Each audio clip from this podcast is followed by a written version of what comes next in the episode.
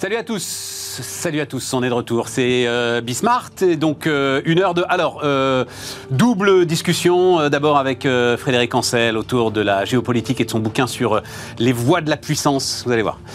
Très très intéressant euh, sur les aspects géopolitiques classiques, mais sur énormément des questions qu'on pose, nous, euh, dans le monde économique. Euh, Frédéric Ancel a des réponses, euh, alors pour certaines d'entre elles d'ailleurs catégoriques. L'idée, mais euh, on va en parler, hein, euh, euh, l'idée que les GAFAM puissent faire concurrence d'une manière ou d'une autre aux États, mais il exécute ça en huit lignes. Et puis ensuite, avec Jean-Pierre Petit, on va faire le point quand même. On a eu là le- le- les chiffres de l'INSEE euh, hier soir en ce qui concerne la France, mais euh, l'ensemble des courbes sont en train de devenir euh, très préoccupantes absolument partout. Quoi. Voilà. Donc euh, où est-ce qu'on va? Qu'est-ce qu'on peut prévoir? Comment est-ce qu'on peut essayer de, de, de regarder l'environnement euh, alors, mondial, économique? Voilà, ça va être une émission riche et dense. C'est parti.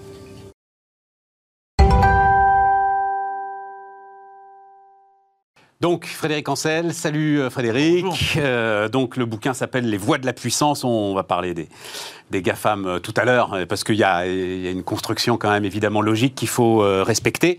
Et, et le point clé, c'est peut-être même le cœur de ton bouquin. Je, je te cite, ça doit être d'ailleurs dès, dès l'intro, la puissance appartient aux États. L'État est et demeurera longtemps la forme privilégiée du déploiement de la puissance. Oui, c'est ça. Pas la forme unique, mais la forme privilégiée. La forme C'est privilégiée. pas totalement nouveau parce qu'il faut remonter, euh, mais je le dis en une phrase, je te rassure. Non, mais on Au- a le temps, au- on a le temps. on a- Au traité de Westphalie, hein, 1648, après la guerre de 30 ans, bon, remporté d'ailleurs entre autres par la France, euh, on, on est à l'époque, enfin c'est la fin de Louis XIII et Richelieu, bon, pour, pour situer ça. Et là, euh, les États euh, européens, c'est ce qu'on a appelé par la suite le concert des États européens, euh, a décidé, je le résume, que seuls les États pourraient continuer à faire la guerre. Ça ne veut pas dire qu'ils ne feraient que la paix, c'est pas l'ONU, hein, c'est même pas la SDN de 1919, mais c'est là le, le privilège auto-accordé les États comme institution politique et, euh, et, euh, et économique, euh, le privilège donc de pouvoir faire la guerre. C'est-à-dire que dorénavant, les chevaliers, les comme depuis la fin de, Rome, enfin le début du Moyen Âge, les chevaliers se faisaient la guerre de manière tout à fait autonome.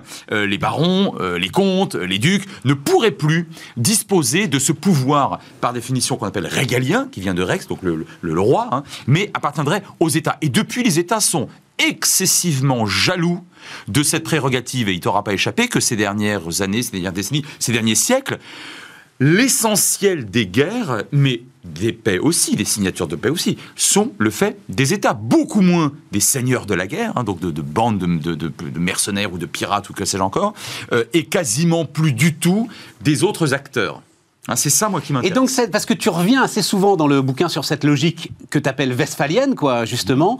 Cette logique, ça implique quoi si on reprend euh, cette idée? Ça implique que si une bande armée euh, quelconque euh, se met à faire la guerre avec des moyens importants, alors elle risque de se retrouver avec l'ensemble des États contre elle, Mais mêmes États qui pourront être ensuite ennemis une fois qu'ils auront réglé leur compte à cette, euh, à cette bande armée. Regarde ce qui s'est passé avec Daesh. Ben voilà. Ça, euh, on, ne- on ne l'a pas toléré. Alors pour d'autres raisons, parce qu'effectivement il y avait aussi le déploiement d'une violence apocalyptique, mais les, les- les voisins qui considéraient que c'était extrêmement dangereux, mais également la quasi-totalité des États euh, sur Terre, d'une façon ou d'une autre, politiquement, économiquement ou militairement, ont voulu très rapidement détruire euh, Daesh hein, en tant que trublion et pas seulement en tant que groupe djihadiste. Allons plus loin. Tout à l'heure, tu as évoqué dans ta présentation les, les, les GAFA ou les GAFAM. Je pense qu'on va en reparler. Mais si demain, Allons-y. Monsieur Bezos, si demain Monsieur euh, euh, Zuckerberg ou d'autres décident d'acheter une île des Caraïbes, Ouais. d'y placer, alors de créer euh, une nouvelle monnaie, crypto ou pas d'ailleurs, peu importe, euh, mais qui est l'un des éléments constitutifs de la souveraineté, de d'établir une base militaire, un gouvernement, une présidence, les États ne l'accepteront pas. Les États ne l'accepteront pas. Ça, j'en suis totalement convaincu. Et j'irai plus loin. euh, les tentatives qui ont été faites de, de monter en puissance de la part des infra-États, donc des régions, parfois même des villes, hein, euh, d'autres types d'institutions, des groupes religieux, des groupes professionnels, euh, ont été à chaque fois très durement empêchés par les États. Quitte effectivement, tu l'as très bien rappelé, à ce que ces mêmes États ensuite se fassent la guerre entre eux. Oui, c'est ça. Bon, mais alors, non, non, mais alors, restons dans, le- dans les GAFAM, parce que c'est effectivement, moi, ce qui m'intéressait, tu, t'exécutes ça. Alors, il y a deux sujets. Euh, les GAFAM, et puis, enfin, quand on regarde les choses avec nous, nos yeux de béotiens, et puis le- le- les religions. Euh, sur les GAFAM, tu- alors, tu- mais c'est un mot que tu adores, tu dis c'est paresseux. en fait, sans arrêt.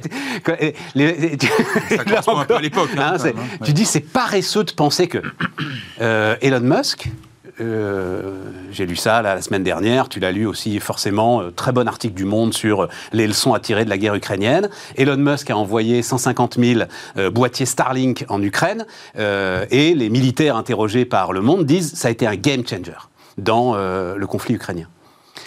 C'est un homme seul qui a pris cette décision, euh, Frédéric. Ah, mais je ne te dis pas qu'il ne peut pas y avoir, ici ou là, une intervention des non-États. Euh, par ailleurs, tu dis homme seul, est-ce qu'aujourd'hui, M. Poutine n'est pas un homme seul Alors tu vas me dire, non, mais il était à la tête d'un État. Oui, bah, M. Euh, Musk est à, la, tête de plusieurs dizaines de milliards euh, de dollars ou davantage encore. Donc finalement, il est seul sans être réellement seul. Et au fond, Poutine aussi, il est à la tête de plusieurs dizaines de milliards de dollars. Sauf que tu vas me dire, oui, mais c'est quand même une institution. Et, et des hommes, des soldats, lui obéissent. Voilà. Bon, mais c'est la seule différence. C'est tout ce qu'on va décrire sur ce qui fait la puissance de l'État, quand même, qui est derrière Poutine aujourd'hui. Alors, entre autres, effectivement, mais... mais Musk l'a pas et est capable bah, est capable d'acheter des armes et de les, de les distribuer. Mais, mais, est-ce que la mafia n'est pas capable de faire ça? Enfin, est-ce que des mafias n'ont pas aidé ou au contraire entravé des États à maintes reprises dans l'histoire? Et est-ce que des groupes religieux, tiens, prenons au hasard, on était au Moyen-Âge, les Templiers, est-ce que les Templiers ne, l'ont pas fait, etc. Est-ce que le, l'Agacan ne le fait pas? Bon, donc oui, bien sûr, mais il n'y a pas quelque chose de... C'est, la paresse que je stigmatise, c'est celle consistant à dire, là, ce qu'on voit, c'est révolutionnaire. Eh ben non, c'est pas révolutionnaire. Et lorsqu'on se contente, comme beaucoup d'observateurs le font, de, de regarder une, euh, comment dire, j'allais dire, une masse de cash ou alors un point de croissance plus important qu'un autre point de croissance, pour établir qu'il y a de la puissance, ça ne suffit pas. Ce sont des éléments constitutifs de la puissance, mais il y en a beaucoup d'autres. Oui, mais qu'on va décrire d'ailleurs. Mais, quand, alors, tu, as parlé de la monnaie à un moment, quand on réfléchissait, et euh, on va peut-être continuer à réfléchir, on ne sait pas ce que vont faire les banquiers centraux, ils ont l'air de vouloir euh, modifier leur politique monétaire, mais quand on réfléchissait à la façon dont on pourrait sortir de euh, cette politique monétaire euh, incroyable euh, qui nous accompagne depuis maintenant une dizaine d'années, à un moment, on disait, je disais, c'est la fuite devant la monnaie. Et la fuite devant la monnaie, elle est rendue possible par, alors crypto-monnaie ou pas, l'ensemble des projets qui sont aujourd'hui au cœur de la réflexion de ces géants financiers et de ces géants technologiques. Là, il y a un défi direct qui pourrait être posé à la puissance des États euh, Alors, oui et non. Le pouvoir qu'on vous prête vous en donne. Si aujourd'hui tu crois dans une nouvelle monnaie qui va s'appeler euh, cacahuète, et si tout le monde euh, le, suit cette monnaie, ou plus exactement les puissants suivent et adoptent cette monnaie, alors ça en fera quelque, une monnaie d'abord réelle, authentique et puissante, mais parce qu'on lui aura conféré un, pouvoir particulier. Si tu t'échoues sur une île déserte entre une caisse de biscuits et un lingot d'or, tu ne vas pas choisir le lingot d'or. Oui, on est d'accord. Bon, donc de ce point de vue-là, la concurrence des, des, monnaies non étatiques, on va, on va appeler ça comme ça, euh, encore une fois, d'abord, elle n'est pas nouvelle. Le, le, troc a existé bien avant les monnaies. Hein. Donc ce n'est pas nouveau, d'une part. D'autre part, est-ce que ce n'est pas de toute façon soutenu déjà par un certain nombre d'États Pensons par exemple à des États en Amérique latine qui ont décidé. Mais oui, mais c'est des États qui sont perdus. Ce sont des euh, États pour lilliputiens. Alors cause Alors l'Illiputien est perdu. Alors, alors cause ou conséquence Perdu pourquoi? Parce qu'ils ont choisi de se retirer finalement de. Mais ça pourrait, c'est un peu une boutade. Parce que mais, mais, mais ça, on pourrait considérer que c'est que, que, c'est comme ça que ça fonctionne. Toute la logique aujourd'hui de ceux qui parlent sérieusement du Bitcoin. Dire Bitcoin, mmh. tu as un outil de spéculation, ok, on laisse ça de côté. Et puis un certain nombre de gars qui depuis des années réfléchissent à cette histoire. C'est justement de créer la monnaie sans État. La monnaie du peuple. Moi, je lis ton bouquin, ça semble impossible. C'est-à-dire qu'à un moment, un gars avec un porte-avions va venir et va dire Vous m'arrêtez tout ça, c'est fini. C'est ça ta logique, euh, oui, oui, parce que la notion même de peuple est une représentation. Elle m'est extrêmement, elle m'est extrêmement sympathique. Il y a effectivement des peuples, mais un peuple en soi n'est pas une institution. Ce n'est pas une institution, une institution, pardon, disposant en soi en tant que peuple, euh, d'une, d'un trésor, euh, d'un certain nombre de chasseurs bombardiers, et même pas d'ailleurs d'un territoire frontalier. Ça, ce sont des États, c'est une structure, un État. Et seules les structures, mais c'est comme ça depuis la haute antiquité, c'est en ça que je dis que c'est paresseux quand on voit ça comme quelque chose de révolutionnaire. Les peuples soutiennent ou ne soutiennent pas des régimes politiques qui leur sont soit des régimes d'occupation, soit des régimes qui leur sont issus directement, mais à la fin des fins, celui qui décide d'appuyer sur le, boulon, sur le bouton rouge ou de prendre la décision de dévaluer telle ou telle monnaie, c'est quelqu'un qui est à la tête d'une structure. Autrement dit, il n'est plus monsieur ou madame ceci ou cela, il est chef de telle et telle institution. C'est ça que je veux dire. Et euh, on va détailler ce qui lui donne ce, pouvoir. Je veux juste un mot, parce que euh, ça aussi, donc, euh, sur la religion, alors parlons de l'islam, mais à un moment, mais parce que ça, j'ai adoré ce passage, tu te demandes si sur Israël, le judaïsme est un attribut, est un attribut de puissance, c'est assez compliqué, mais donc, en terre d'islam, la notion d'Umma est bien défendue par les islamistes, mais faute de volonté des chefs d'État musulmans, y compris des plus pieux, d'effacer leurs propres frontières, celles-ci restent finalement pérennes et solides. Seuls les plus fanatiques des islamistes remettent véritablement en cause l'État, non seulement en pays musulmans mais en Europe, à des fins chaotiques et avec pour objectif la stricte séparation des musulmans d'avec les autres. Ça veut dire, et, donc euh, euh, proclamer des républiques islamiques ou des califats selon les contextes et les euh, sensibilités idéologiques, pour toi ça n'a pas de lendemain l'Iran, pays théocratique, ne remet pas en cause en fait la structure des États, ses frontières et euh, l'ensemble de ce qui lui donne sa puissance. Moins que personne, moins que tous les autres. Donc moi je veux bien que tu te dises que c'est une théocratie. En réalité, c'est un régime politique de nature religieuse euh, dirigé par des gens qui se présentent comme étant des religieux. Très bien, pas tous d'ailleurs, enfin parce qu'il y a plusieurs euh, bon, il y a plusieurs cénacles, mais essentiellement ils sont religieux, mais ils maintiennent voire renforcent les structures étatiques qui entre parenthèses ils n'ont pas qu'ils n'ont pas créées. ça c'est le moins qu'on puisse dire et que l'islam n'a pas créé bon. Donc en fait, on se moule dans l'État. L'État, en fait, est une, est une invention qui plaît énormément, dans lequel on veut bien s'inscrire, y compris lorsqu'on est prétendument anti-étatique ou euh, religieux ou théocrate, etc. C'est ça, moi, qui, m'intéresse beaucoup dans la notion de euh, structurelle, fondamentale de l'État. Alors, ben, rentrons dedans. Euh, qu'est-ce qui fait donc la puissance? Alors tu dis, on ne devient pas puissant par hasard.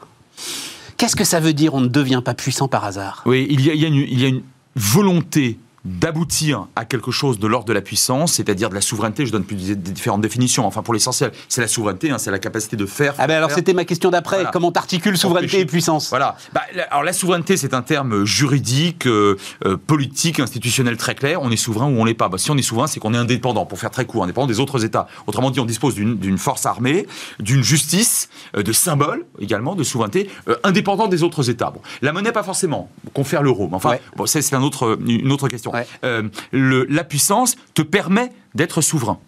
La puissance permet d'être souverain, c'est-à-dire de prendre tes décisions souverainement euh, au regard de la volonté euh, éventuellement négative d'autres acteurs. Hein. Et la définition sûre, c'est vraiment faire, faire, faire, empêcher de faire et refuser de faire. Bon, et eh bien ça, les États restent là encore les acteurs de loin prédominants par rapport aux autres dans cette capacité d'être puissant. Non, mais c'est super intéressant parce que euh, il t'a pas échappé que ça y est, on a des ministères de souveraineté là maintenant. Hein. On a euh, un ministre en charge de la souveraineté industrielle et, euh, numérique et un, et un ministre en charge de la souveraineté alimentaire.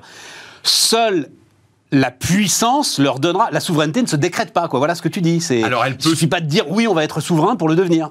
Exact. On peut très bien l'affirmer. Il y a, il y a main groupes politiques, euh, alors parfois qualifiés terroristes, parfois pas du tout, euh, qui ont revendiqué la souveraineté euh, et qui ne l'ont absolument pas obtenue. Donc on est réellement sur des critères de force très très précis, très pointus. à propos de pointus, le premier que je, que je cite, que je mentionne, je le regrette, mais c'est ainsi, c'est le hard power.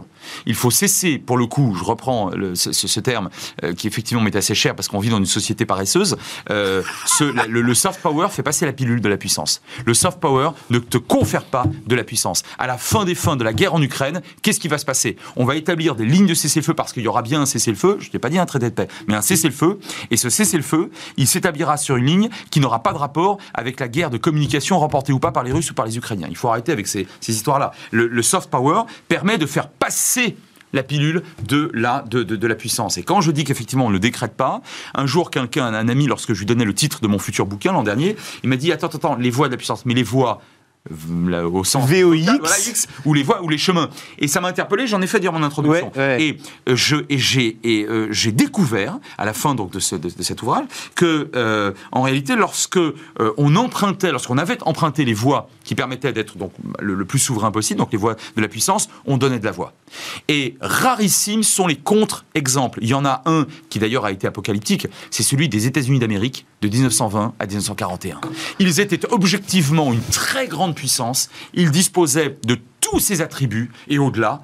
Euh, et ils ont décidé politiquement, de manière extrêmement euh, forte et ferme, hein, jusqu'en 41, et il a vraiment fallu euh, la bourre en décembre 41 pour que ça bascule, de ne pas employer à l'extérieur de leurs frontières ces attributs de puissance. Et ça, c'est l'un des rarissimes contre-exemples euh, qu'on possède dans les siècles précédents. Bon, mais ça, c'est une question sur laquelle je reviendrai, parce que tu la poses sur les États-Unis, sur la Chine, mais on va y revenir. Mais ce que tu dis, donc, soft power, donc le Qatar, on balaye c'est le gaz qui donne sa puissance au Qatar, pas le, pas le football et pas euh, tout ce... Mais, bien sûr. Et, et, attends, et le gaz n'est qu'un viatique de puissance. Mais euh, si un jour l'Arabie Saoudite, les Émirats Arabes Unis et Bahreïn ne se contentent plus d'un embargo ou d'un blocus maritime, mais décident d'attaquer le Qatar, je peux te garantir que le Qatar, on n'aura pas pour quelques heures. Et il y aura personne, il y aura personne pour euh, parce que toute la stratégie du Qatar, c'est justement ça, c'est de dire on n'est qu'un point sur la carte, personne ne sait ce que ça représente.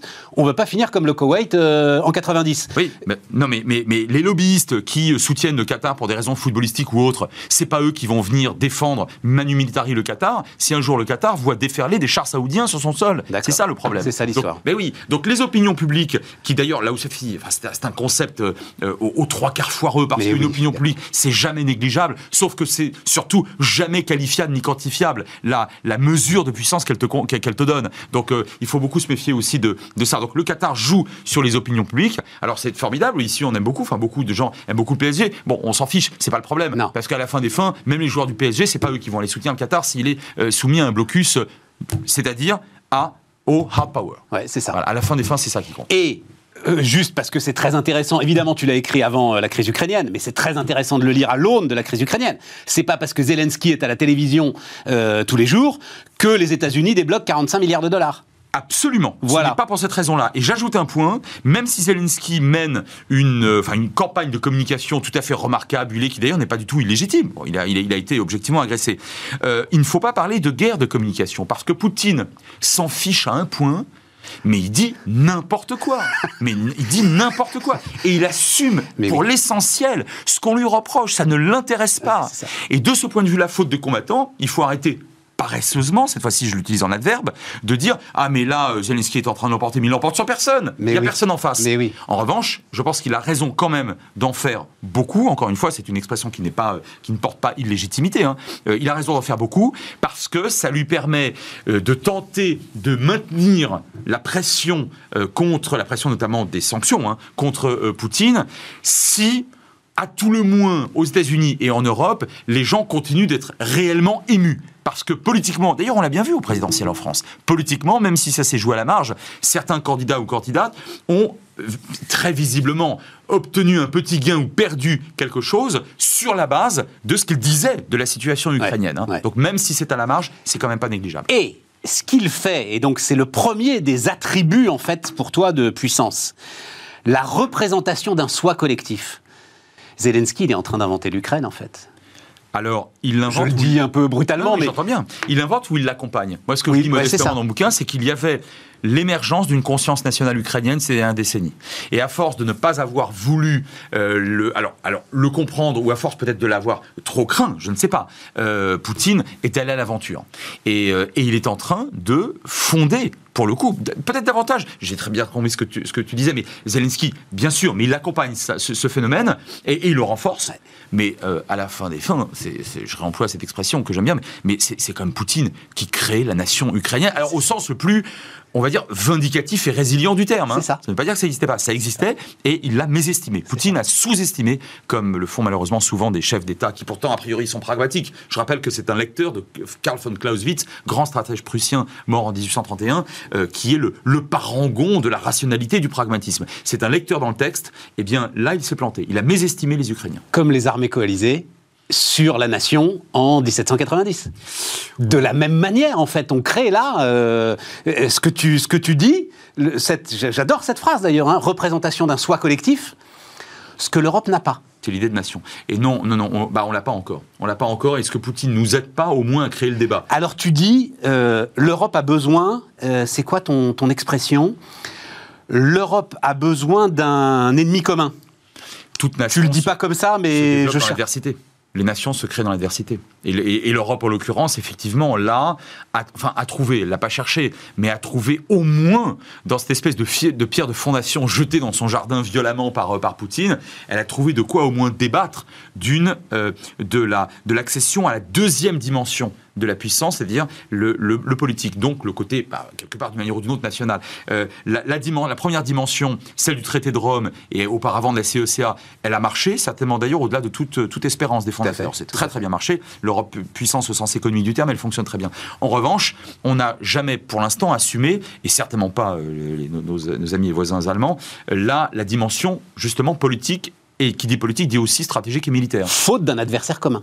Alors, faute d'un adversaire commun, pas uniquement, parce que pendant la guerre froide, on en avait un. Il y avait 200 divisions euh, soviétiques de l'autre côté quand même. Hein. Bon. Mais on a décidé de, de se protéger, euh, pas, enfin d'accepter euh, ou de revendiquer et de demander toujours plus de protection américaine. Maintenant, l'URSS chute entre 89 et 91. Qu'est-ce qu'on fait? Ben, Je pense qu'on n'a pas pensé ou repensé l'OTAN, ça c'est sûr, mais, mais, mais l'Europe. Et là, Poutine, par un faux paradoxe, parce qu'effectivement, c'est l'adversité qui nous pousse à ce débat-là, euh, pousse, je crois, beaucoup d'Européens à prêter davantage euh, l'oreille à ce que le tandem Macron-Le Drian a tenté de faire pendant cinq ans, c'est-à-dire non pas de bypasser, non pas de contourner l'OTAN, non même pas d'affaiblir l'OTAN, mais de proposer à nos amis européens un surcroît d'autonomie, ça peut pas être très difficile, hein, juste déjà un peu la création d'une autonomie vis-à-vis de nos amis américains qui n'ont pas toujours les mêmes intérêts, on le voit bien aujourd'hui.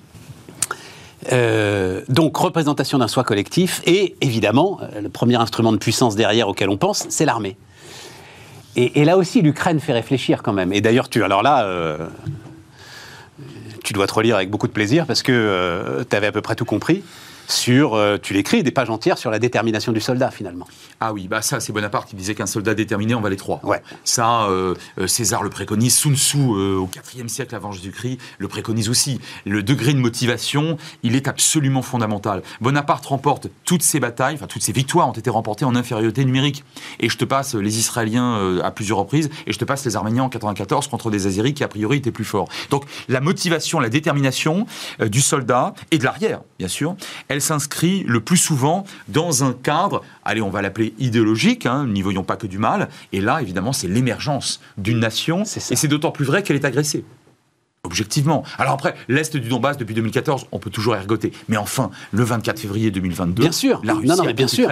Et là, il y a une... Et tu me parlais de Zelensky, bien sûr, mais il a senti... Il aurait pu... Il est assez courageux et intelligent, parce qu'il aurait pu prendre ses clics et ses claques, sa famille et quelques officiers, et partir... Ah mais évidemment Ah non, non, mais immense admiration Parce que les premières semaines, euh, à Kiev, c'était pas joué. Hein. Euh, plus sa famille que lui, d'ailleurs. Et, enfin, que lui reste à la limite. Mais, mais, mais, il a, il a gardé toute sa famille à Kiev. Que tu as raison. Et ah, oui, l'accompagne. Et quelque part, oui, qu'il l'incarne. Et maintenant, il incarnera, je pense, pour l'histoire, cette, cette naissance, si tant est qu'il ait fallu une naissance, mais de la, de la oui, mais Dans ta réflexion sur les voies de puissance, c'est vrai que je suis d'une génération où, à la limite, on se disait qu'il suffisait d'aligner les têtes nucléaires. Non, ah non, mais surtout pas parce que. Ben voilà, c'était. Ah non, c'est fait pour ne pas être utilisé. Et ça, et ça. Enfin, les têtes nucléaires ou les chars d'assaut, peu importe. Mais d'aligner en fait l'ensemble des moyens. Ah non, mais, non. parce que là aussi, avec en, lisant mal d'ailleurs Fukuyama en 90, les Ouest européens sont devenus euh, de, nouveau, sont devenus très très paresseux en considérant que finalement, d'abord, d'abord en considérant que l'économie primait le euh, politique. Alors. Non, non, non et non. Alors vas-y, pourquoi non? Vas-y, dis-moi pourquoi parce non. que la rationalité qui est la nôtre, alors la nôtre, soyons humbles, on va dire aujourd'hui en Europe occidentale et dans, dans beaucoup de pays, consistante à dire la paix vaut mieux que la guerre, pas seulement pour des raisons morales, mais parce qu'il y aurait trop à perdre euh, en hommes, bien sûr, mais aussi en matériel, en argent, en prospérité, en faisant la guerre. Ça, c'est notre vision rationnelle, parce que nous, nous sommes protégés d'abord par le parapluie américain, et puis en Europe, on a décidé, et réussi, on a décidé de devenir euh, amis et d'éviter de faire la guerre. Euh, la logique de M. Poutine est une logique qui, prioritairement, pas exclusivement, mais prioritairement, est de nature différente, de nature idéologique. Donc, quels que soient les coûts, les coûts de son intervention en Ukraine, de toute façon, il fallait qu'il soit le maillon d'une longue chaîne de chefs euh, russes, des premiers tsars jusqu'à on ne sait pas, en passant d'ailleurs entre parenthèses par Staline, hein, euh, qu'il vante aujourd'hui plus souvent que malheureusement, la longue chaîne de ceux qui défendent la sacro-sainte Russie contre les complots euh, occidentaux. C'est toujours, toujours la même ritournelle. Et de ce point de vue-là, si tu adoptes ce point de vue-là, si on le comprend en tout cas, alors on comprend beaucoup mieux pourquoi les pertes en hommes, en chars et même euh, les, sanctions occidentales euh, peu, chaud. Ça n'intéresse pas. C'est pas que ça n'intéresse pas dans l'absolu, mais au regard ou par rapport à sa priorité qui est de nature idéologique, eh bien ça devient marginal. C'est la grande faute de l'Allemagne dont elle se réveille que d'avoir cru qu'on pouvait acheter une paix économique? Ah bah, la faute de l'Allemagne. Euh, enfin, elle y a été contrainte au départ, d'accord. Mais oui, mais enfin, euh, depuis 10-15 ans, elle aurait pu en sortir quand même. Et, oui, et, elle l'a refusé à toute force. Ah bah, elle l'a refusé à toute force. Bon, d'abord, Mme Merkel était, était, très très pacifiste, ce qu'on peut tout à fait comprendre, mais elle-même l'était. Dans une société devenue pacifiste à cause de l'horreur et de l'humiliation et de la catastrophe et du cataclysme euh, jusqu'en enfin, de 40-45, de 33-45. et puis le parapluie américain. Sauf que euh, Trump a démontré pendant 4 ans quelque chose d'extrêmement clair, et peut-être même à certains égards Obama, avec son manque de détermination face à Assad en Syrie. Euh, Trump a démontré qu'en réalité, un président américain pouvait se fiche totalement de l'OTAN et de la protection des Européens. Et là, euh, je pense que les Allemands ont senti passer le vent du boulet, si je peux me permettre en ce moment l'expression. Donc on en revient, mais c'est ça qui est assez génial dans le bouquin, c'est qu'on en reste toujours à si tu veux, si tu veux la paix, prépare la guerre. Oui. oui, ça n'a pas changé. Ça n'a pas changé. je pense même, je vais plus loin, que le terme de puissance est un terme qui ne doit, et même de rapport de force d'ailleurs, ne doit pas être considéré comme un terme ou des termes performativement négatifs. Tout dépend de ce qu'on fait de la puissance. C'est pas parce qu'on recherche de la puissance qu'on est nécessairement impérialiste. Oui, mais tu dis, bah, mais ce sera à la toute fin. Attends, juste euh, euh, diplomatie, renseignement. Très intéressant. Donc, euh, tu dis la multiplication des acteurs internationaux retire à l'État sa primauté d'antan et relativise le poids de ces hauts fonctionnaires. On n'a plus besoin de diplomates C'est-à-dire que l'État n'est pas le seul euh, acteur, il reste primordial. Et la diplomatie demeure l'une des, euh, bah, l'une des constantes euh, de, régaliennes, enfin des, fonctions régaliennes. Quoi. Bon, la diplomatie, c'est essentiellement celle de l'État. Mais aujourd'hui, avec des ONG, de plus en plus importante et de plus en plus puissante. Avec, je te l'accorde tout, très volontiers, les GAFA ou les GAFAM si tu veux. Avec des villes ou des régions euh, qui sont parfois devenues extrêmement riches. La Californie, c'est la septième ou huitième puissance économique du monde, en tout cas. Ouais. Euh, euh, avec des groupes religieux qu'on ne peut pas totalement négliger. Bon, à commencer par enfin, le, enfin, le, pape depuis des, des, siècles, bon, même s'ils sont moins importants qu'auparavant. il y a eu multiplication des rapports diplomatiques, mais diplomatiques au sens générique, au sens large du terme. Donc la multiplication des canaux de négociation. Hein, c'est ça que je dis. Et je pense que ça a été, c'est l'une des raisons pour lesquelles il y a malgré tout, et je le dis en ce moment, et j'assume tout ce que je dis, globalement plutôt moins de conflits que ces dernières décennies. Alors bien sûr, il y a eu le Caucase, Arménie-Azerbaïdjan, hein. euh, il y a deux ans, presque deux ans, terrible. Hein. Pendant huit semaines, ça a été terrible, malheureusement. Il, le Yémen, ça se poursuit avec une plus ou moins haute, plus ou moins basse intensité. Euh, il y a aujourd'hui la Russie. Euh, c'est vrai, malheureusement, ça en fait trois. On peut en ajouter un ou deux, alors de, moindre intensité, euh, notamment en Afrique subsaharienne. c'est moins, moindre, et globalement, attention, hein, je dis bien globalement, moins létal, moins meurtrier que dans les décennies et les siècles passés. C'est plutôt mieux quand même. J'adore, j'ai juste un petit passage historique que j'adore. Donc tu dis euh, diplomatie, renseignement, euh, indispensable pour, alors on n'a pas le temps, hein, mais euh, on pourra en parler des heures. L'information, le renseignement reste indispensable. Et des alliances. Et tu dis, on n'est on est, on est pas puissant tout seul. Pas de solitude stratégique. Voilà, pas de solitude stratégique. L'Ukraine est en train de payer sa solitude stratégique. Charles V, Charles VII, Saint-Louis, enfin Louis XI, pardon, Louis XI, préfèrent la négociation à la guerre, et s'il ne répugne pas à l'entreprendre lorsqu'elle s'avère absolument nécessaire, une victoire servira à mieux négocier la suite. Trois souverains qui limitèrent les destructions et pourvurent à l'agrandissement du royaume de France. À l'inverse, les rois chevaliers Philippe VI de Valois, Jean de Lebon goûtèrent davantage aux cavalcades flamboyantes, y compris quand l'ennemi anglais voulait négocier. Ils contribuèrent grandement à la ruine du pays. Oui, c'est juste. Et je vois que tu es un médiéviste émérite. Euh, C'était précisément ces passages. C'est vrai. Et pour parler du monde contemporain, je pense que c'est adaptable à la Chine. Parce que sur des temps longs, cher à l'historien Fernand Brodel, lorsque tu regardes sur les siècles et les siècles, la manière, le modus operandi euh, politique, politique et stratégique, de manière générale, de la Chine, tu t'aperçois de quelque chose d'extrêmement clair, c'est que occasionnellement ils font la guerre, on l'a vu encore en 79 contre le Vietnam, même si ça leur, ça, ça, ça, leur a peu apporté, c'est le moins qu'on puisse dire, mais euh, pour l'essentiel, les Chinois, quelle que soit la dynastie, hein, donc quelle que soit la nature du, du régime en place, répugne à utiliser primordialement euh, la guerre au sens létal, mortel, euh, euh, violent du terme. Sauf que là, tu nous dis que la Chine, alors d'ailleurs c'est assez surprenant, tu dis elle a, elle a, des vrais problèmes, la Chine, elle a une armée qui ne qui sait pas se battre. qui s'est jamais battue. En tout cas, on ne sait pas si On- elle sait se battre. voilà. Comment le pourrait-elle Les manœuvres avec qui elle est faite, elle n'a pas d'alliés. Il n'y a que la Corée du Nord. Voilà. Il n'y a, a- pas de manœuvre. Mais là aussi, c'est le président de la Russie où euh, on se rend compte que les jeunes gars alignés, en fait, euh, savaient pas se battre. Elle a une grosse dépendance énergétique, dis-tu? Immense dépendance énergétique, bien sûr. Bien sûr. Et donc, elle se retrouve, Façade maritime extrêmement gênée face à des zones archipélagiques et insulaires qui lui sont hostiles. voilà, et elle se retrouve avec une géographie, avec des voisins, et au fond même avec, euh, avec une armée qui, à mon sens, hein, constitue pour l'instant plutôt des faiblesses. Et, et, ça, et ça me rend plutôt optimiste sur la question de Taïwan, parce qu'encore une fois, l'expérience démontre que la Chine tente de monter en puissance, mais par des voies d'abord différentes de celles de la guerre, contrairement aux Occidentaux et aux Russes qui, eux, ont systématiquement, depuis Rome, même depuis, que dis-je, depuis Athènes et Sparte, cherché d'abord à établir un rapport de force militaire dur et ensuite, effectivement, à négocier ou à se partager les, les- les- le, butin. Les Chinois font plutôt différemment, on le voit d'ailleurs avec le commerce et la, la finance, ils font plutôt différemment, d'une part, et d'autre part, ils ne sont pas stupides au point de croire que les Américains euh, ne font, ne feraient rien. Et ce qui est en train de se passer en, et leurs alliés ce que tu en dis- Ukraine est intéressant. Parce que la démonstration de force, vos forces, c'est l'un de mes euh, préceptes géopolitiques principaux préférés. Et Biden, on lui a fait un procès en incompétence ou en vieillesse ou en nullité ou en mollesse que c'est Ouais, encore ouais, ouais. depuis janvier. C'est quelqu'un d'extrêmement fort. Et il y a trois, quatre jours de cela, il a dit, et c'est la première fois qu'un président américain le disait avec autant de clarté, en abandonnant l'ambiguïté stratégique qui avait été celle de ses prédécesseurs sur Taïwan, nous interviendrons Oui. militairement à Taïwan. Oui. Et tu te rends compte de ce que ça veut dire Oui. Et on abandonne l'ambiguïté euh, stratégique. Et les Chinois n'ont quasiment pas réagi. Oui, mais est-ce que ce que tu décrivais, euh, tu opposais notre illusion de puissance par euh, l'économie à une puissance idéologique Les Chinois, c'est la même idéologie qui va les amener à aller à Taïwan? Alors, c'est tout à fait juste, mais eux mésestiment, me semble-t-il, beaucoup moins les rapports de force. D'accord. Je pense que Poutine s'est laissé enfermer que- ces dernières années. D'ailleurs, tous ceux qui l'ont rencontré, ce qui n'est pas mon cas, je le reconnais, ceux qui l'ont rencontré le disaient les uns après les autres. hein. Il s'est laissé enfermer dans une bulle idéologique telle que le reste passait tout à fait, non seulement au second rang, mais était devenu marginal pour lui. Ce n'est pour l'instant pas le cas des Chinois, me semble-t-il en tout cas. Parce que ta question fondamentale, une telle, alors que tu poses au moment des États-Unis.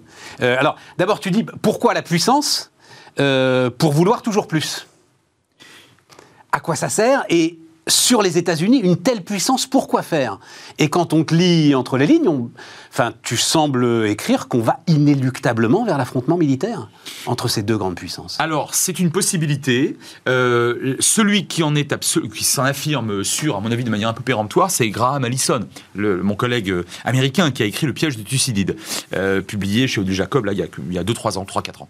Et qu'est-ce qu'il dit? Il dit, mais en fait, Athènes et Sparte étaient, à l'époque, lors de la guerre du Péloponnèse, c'est ce que nous dit Thucydide, étaient mécaniquement euh, poussés à la guerre parce qu'il y avait un numéro 1, un numéro 2. À partir du moment où le numéro 2 avait décidé de mettre tous les moyens en œuvre pour devenir numéro 1 et que le numéro 1 avait décidé de le rester ad vitam aeternam, mécaniquement on allait à la guerre.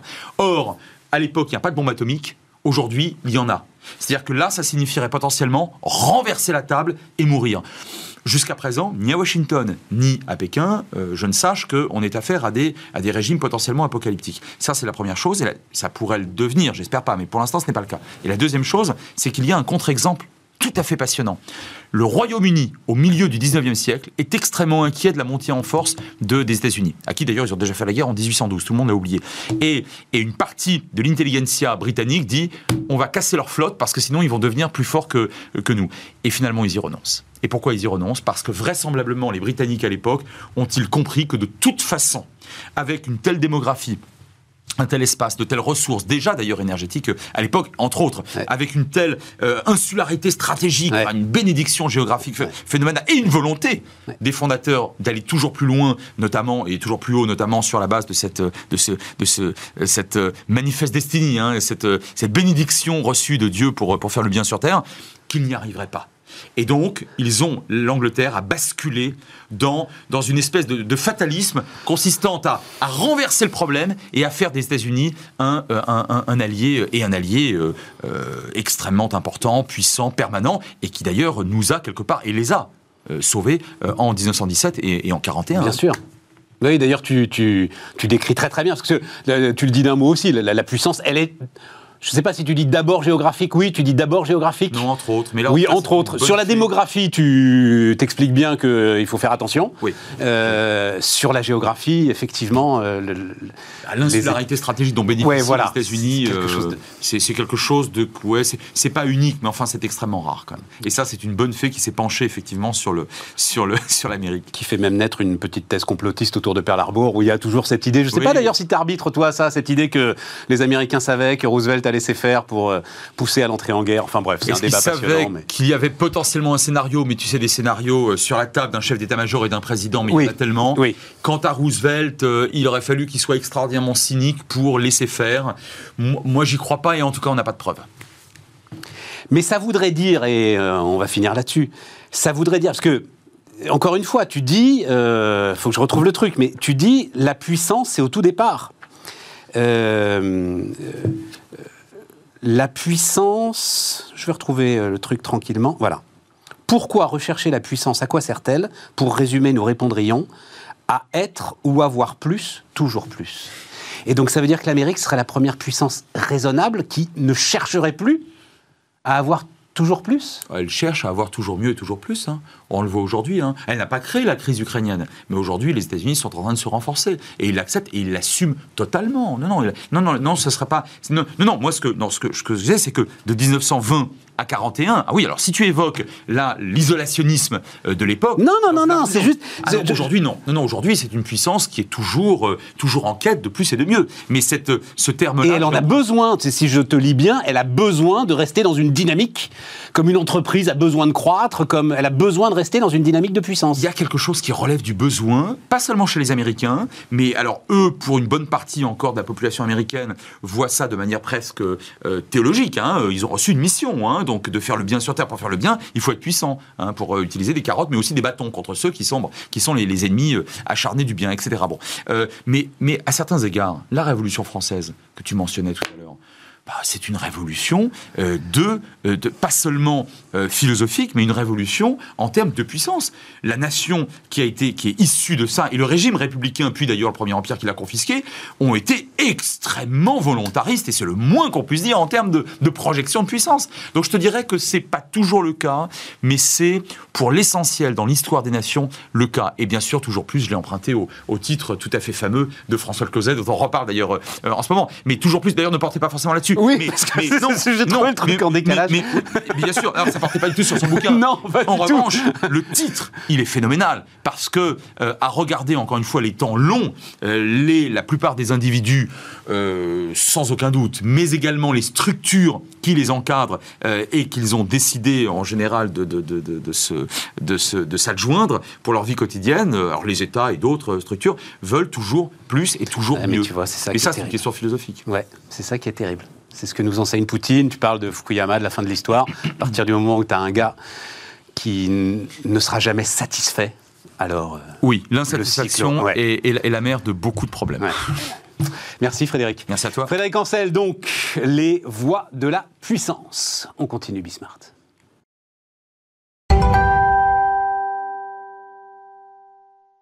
On repart les amis. Euh, Jean-Pierre Petit, président des Cahiers Verts de l'économie. Salut euh, Jean-Pierre. Salut Stéphane. Euh, je vais donner donc, alors juste, c'est, on va parler évidemment de la France, mais du monde hein, et, d'une éventuelle bah, récession mondiale. Hein, c'est ça. Hein, comment éviter la récession Les chiffres donc de l'Insee qui sont tombés, qui sont tombés hier. Une inflation en ce qui concerne la France à 5,2 pour le mois de mai, 8,1 pour euh, la zone euro, un PIB en contraction sur euh, le premier trimestre, donc en ce qui concerne la France, euh, recul de 0,2%, avec ce qui est peut-être le truc le plus inquiétant, qui est le recul de la consommation, hein, recul d'1,4%.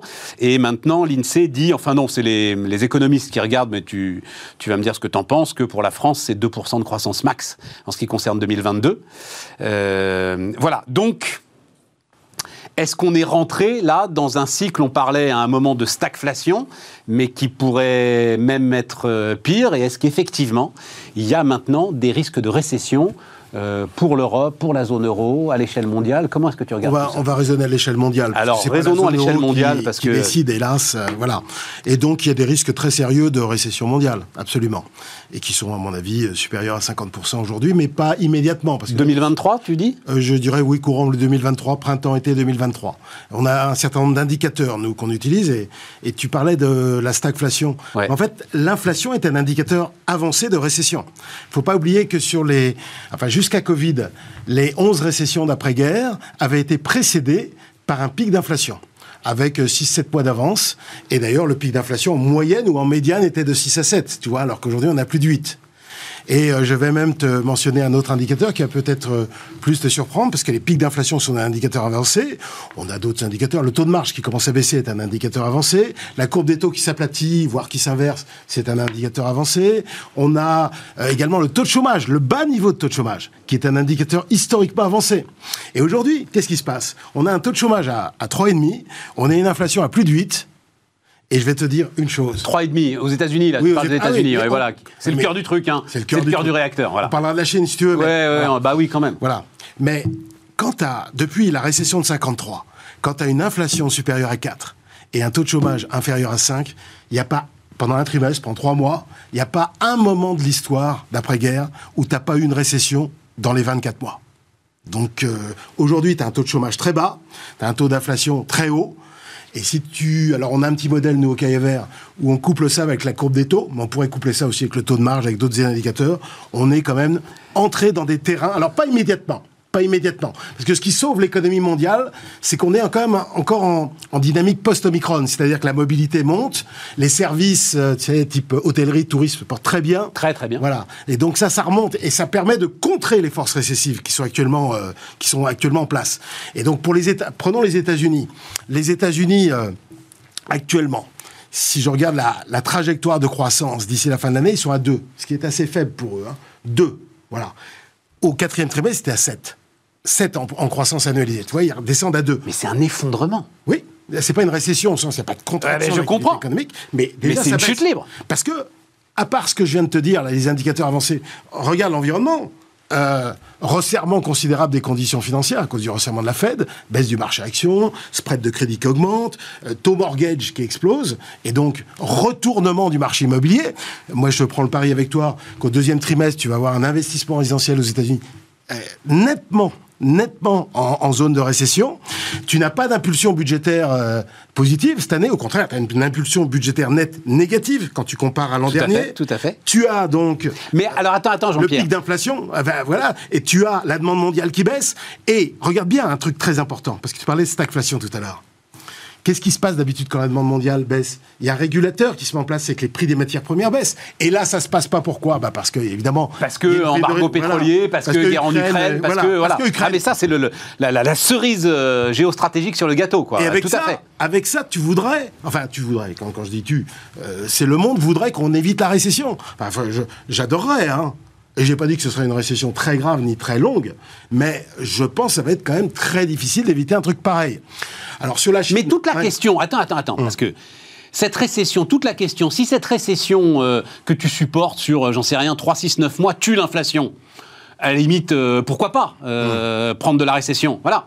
Euh, mais Moi, je pense c'est le prix à payer. Le, le sujet de la stagflation, c'est justement qu'elle ne tue pas l'inflation. Ah oui, alors là, tu parles. Ça, de- c'est la Grande-Bretagne des années 70. hein. Euh, globalement, c'est là que le mot avait été avant- euh, euh, inventé. L'ensemble du monde occidental, hein, puisque euh, en France aussi. En France aussi. ouais. Même en 1980, année de, de croissance très faible, on avait 14% d'inflation. Donc c'était un phénomène global. Sauf que c'était un cycle long. Euh, Parce que les anticipations d'inflation étaient maintenues notamment par les clauses d'indexation des salaires. On Ouais. n'a pas aujourd'hui, Ouais. à part un ou deux pays comme la Belgique, si tu veux, euh, t'as pas de, t'as pas de clause d'indexation. Donc, si la récession intervient dans un an et qu'elle purge, effectivement, tu vas te retrouver avec des niveaux d'inflation beaucoup plus bas. Alors, tu ne retrouveras pas les niveaux d'inflation d'avant euh, crise, si tu veux, tu ne retrouveras pas les deux, enfin les deux aux États-Unis, enfin deux, deux et demi. Et puis nous, c'était plutôt un, un et demi. Ce Oui, mais c'est pas haut. plus mal ça, parce qu'on Eh ben, m'a raconté exactement. pendant 10 ans qu'il en fallait un peu de l'inflation Voilà. et, et qu'on allait la chercher à tout prix. Gloire à Satan, comme je l'avais dit ici. Gloire à Satan. Voilà, oui, parce que c'est l'inflation, c'est l'œuvre du diable. Ah le- oui, voilà. t'avais dit ça. C'était qui ça? André Mauroy. André Mauroy. L'œuvre du diable parce qu'elle respecte les apparences et détruit la réalité. Ouais, voilà. ouais. Et c'est vrai que bon, c'est un phénomène. Mais de temps en temps, il faut un peu mentir. C'est un mensonge social, euh, finalement, hein, avec des effets de redistribution un peu pervers, inégalitaires, etc. Mais ça permet de mettre de l'huile dans les rouages, parce que sinon, c'est la croissance en volume qui, qui est principalement touchée. Et donc, euh, quand on a le niveau d'endettement qu'on a, comme aujourd'hui, faut, faut conserver des taux réels euh, nuls ou négatifs. Voilà. Et pour préserver un minimum la rentabilité des boîtes, faut avoir des salaires réels euh, qui euh, n'augmentent pas trop. Voilà. Et d'ailleurs, c'est ce qui se passe. Regarde aux États-Unis. Bah, c'est ce qui se passe. Euh, on va voir. Bah, pour Parce qu'en fait, ce que tu décris là, Hum. tu le décris là, aujourd'hui. Oui. Tu l'aurais pas décrit il y a deux mois, Jean-Pierre. Ab- Avant la guerre? Avant la guerre. Ah, ah non, on était, alors on était euh, moins haut et on pensait qu'on serait déjà euh, en désinflation. Et c'est ça, on pensait qu'à l'été, c'était fini. Euh, globalement, c'était ça les Bah, prévisions. Non, c'était quand même plus haut que d'habitude. Ah, ouais, voilà. ouais. Simplement, ça, ça- ça baisserait plus nettement. Bah, on a une guerre. On a une guerre qui, en plus, touche euh, deux euh, Les hydrocarbures majeurs, majeurs euh, et même les métaux industriels, hein, et même les fertiliseurs. Enfin, ça va au-delà de, de simplement. Et, et c'est pas seulement, d'ailleurs, le pétrole dans l'énergie. C'est aussi le gaz, c'est le charbon. Enfin, bref, euh, c'est global. Donc, euh, c'est un phénomène extrêmement important. Et alors, quand je fais mes prévisions, moi, je suis obligé de, de prendre des hypothèses sur ce qui se passe en Ukraine. Et je suis désolé d'avoir à dire ici que bah, on, observe, malgré un conflit déjà long de plus de trois mois, alors que au début il y avait quand même pas mal de gens qui disaient, que ce serait plié en deux semaines. Bah non, au bout de trois mois, c'est pas plié. Donc c'est long. Ça s'intensifie du point de vue des, effets de réverbération économique. Euh, voilà, euh, euh, la Russie n'exporte plus de gaz à, à la Pologne, la Bulgarie, la Finlande, quand même. voilà. Ils l'ont coupé aux Pays-Bas.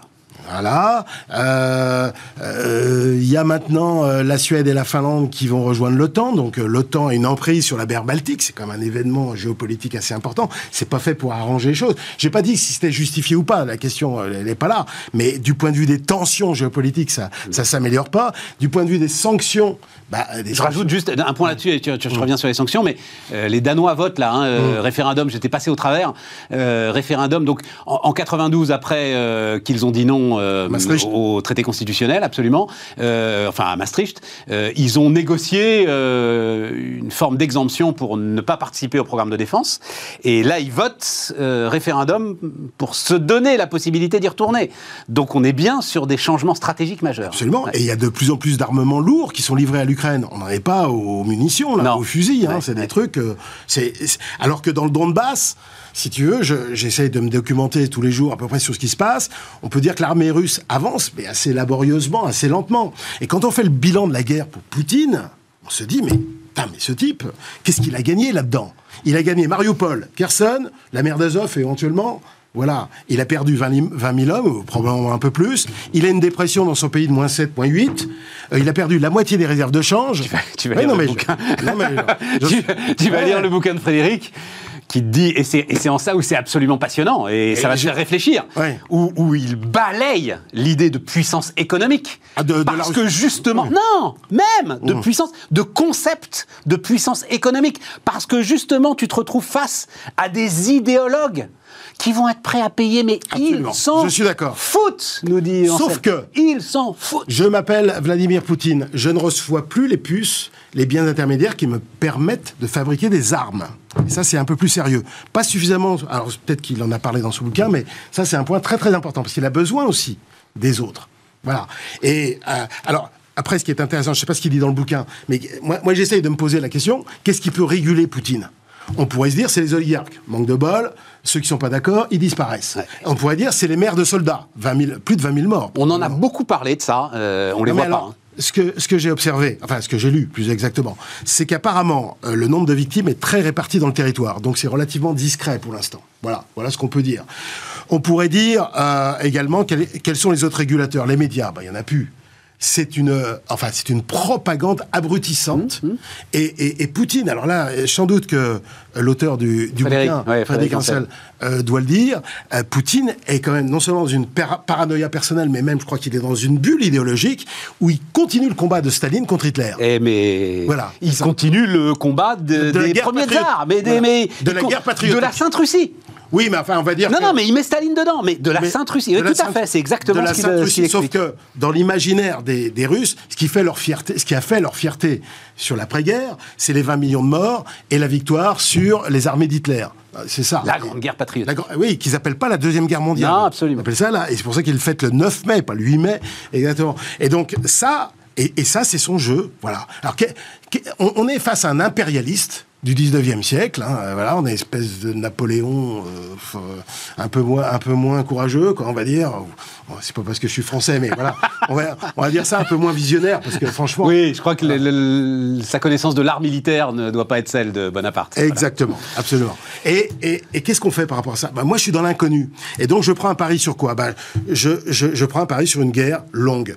Poutine, il compte sur quoi? Il compte sur l'épuisement démocratique, c'est-à-dire le fait qu'on en ait marre de payer pour ça et qu'on paye d'un prix du baril trop élevé. Il compte sur le retour de Trump en 2024, selon quoi, et à mon avis, il a un peu tort, parce que le parti républicain qui est derrière Trump, il n'est pas du tout favorable à Poutine, même si je reconnais que Trump a été assez ambigu, on va dire, euh, les choses comme ça, sur euh, Poutine. Il compte sur ces trucs-là, mais il a le temps, parce qu'il n'y a pas de régulateur interne. Et sur la destruction massive quand même. C'est-à-dire que, euh, bah là, je, je, je lisais ça euh, hier, son aviation euh, qui maintenant quand même euh, a réussi à se réorganiser euh, et notamment à comprendre euh, comment éviter les, les armes portées euh, ukrainiennes, Mm. euh, inflige des bombardements. Dans le, dans- c'est de la destruction pure et simple. Quoi.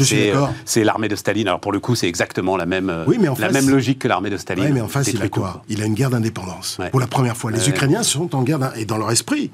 Et ça, c'est un grand échec de, de Poutine. C'est qu'il n'a pas réussi à annexer les esprits, si je puis dire. Voilà, il a non seulement les territoires, mais également les esprits. Et on s'en vent debout contre eux. Et il y a quand même de- des actes de résistance, quand même, extrêmement euh, Bon, impressionnants. mais donc revenons, Oui. euh, tout ça est très intéressant, mais revenons à nos moutons Oui. euh, purement économiques, Oui. purement macro. Donc ça veut dire quoi? Ça veut dire que tu, ne peux pas là donner de visibilité. Parce que c'est ça qui est Si, si. très très compliqué Le, pour le les entreprises. consensus, je vais te dire, donner une idée du consensus. Eh, mais c'est pas le consensus que je veux. Moi, c'est l'opinion de Jean-Pierre je vais donner mon opinion par rapport au consensus. Le- nous, on est tout- sous le consensus depuis le début de l'année, mais là, quand je vois 2023, je vois aux États-Unis 2. Franchement, ils vont faire, un- si tout va bien, un petit 1,5. Voilà.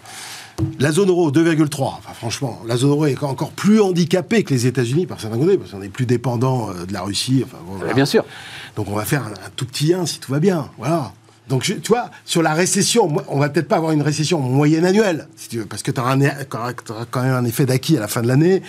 Mais, tout- mais complètement tu te dis que quoi Mi-2023, euh, Ah, on a purgé le truc Ah non, au contraire, mi-2023, on rentre dans le dur. Attends, attends, attends. Pu- Purger, tu parles de l'inflation? Bah oui Ah bah l'inflation elle va commencer à, à diminuer en glissement annuel déjà à partir de l'automne déjà. On va- alors ça va rester encore très élevé, mais ça va continuer. Mais alors, la récession va aider.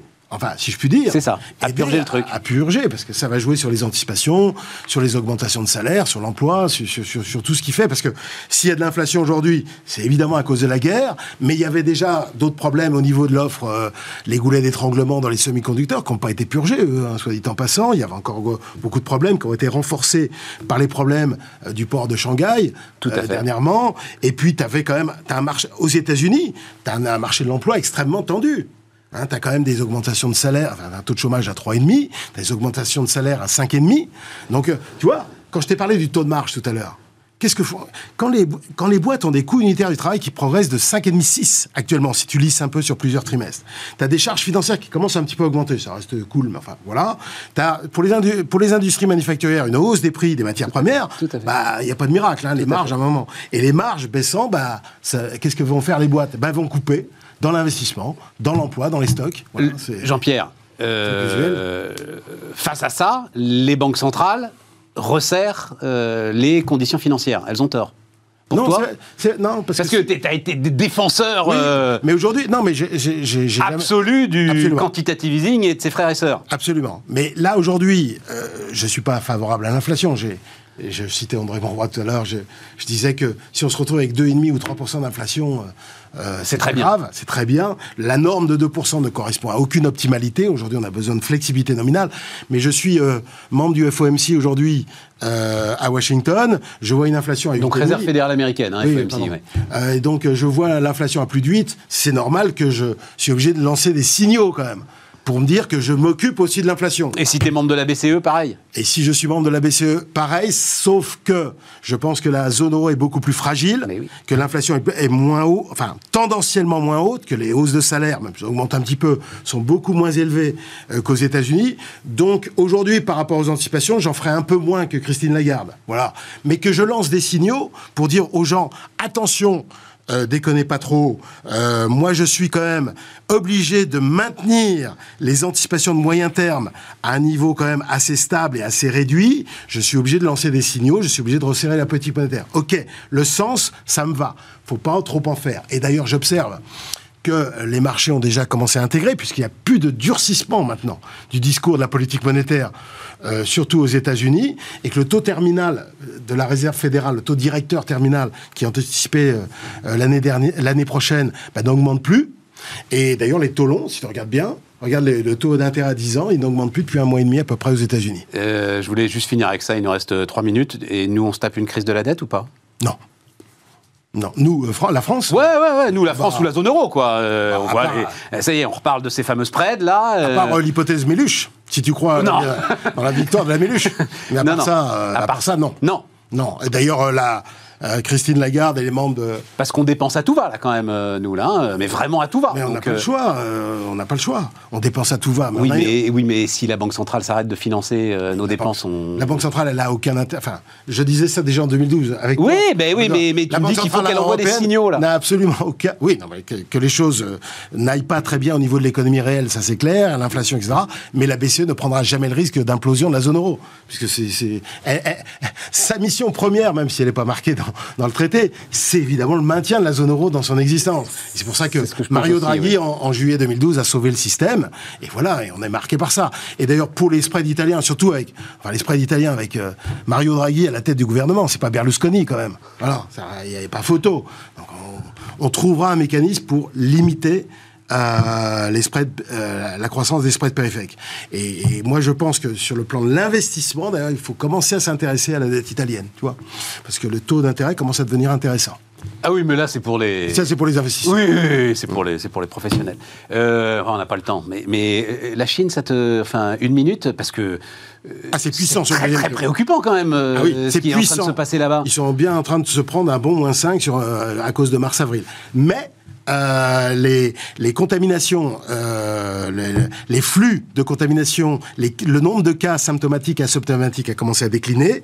Euh, les indicateurs à haute fréquence, tu vois, la congestion automobile, le trafic... euh, Non mais euh, on disait, Non mais ça remonte. non mais ça remonte. vite, on disait la Chine c'est 30% de la croissance mondiale, globalement c'est ce Ouais. que tu me disais, hein, voilà. Ouais. Si ça Oui, mais ça va remonter au T3, c'est ce que je disais. Le, D'accord. le T2 est horrible, mais ça remonte au T3. c'est très conjoncturel. Et oui, et ce d'autant que c'est un des rares pays où la politique monétaire est accommodante et où là ils viennent de prendre des mesures encore fiscales sur l'automobile, sur les contributions sociales pour relancer l'activité. Ils vont pas assez vite, je trouve, mais euh, ça va remonter, je pense. Merci Jean-Pierre. Jean-Pierre. Petit, président des cahiers verts de l'économie. Euh, demain, évidemment, euh, Aurélie Planex. Mais non, demain, on se retrouve. euh, mais évidemment, on est jeudi demain. On se retrouve demain pour débattre ensemble, évidemment. À demain.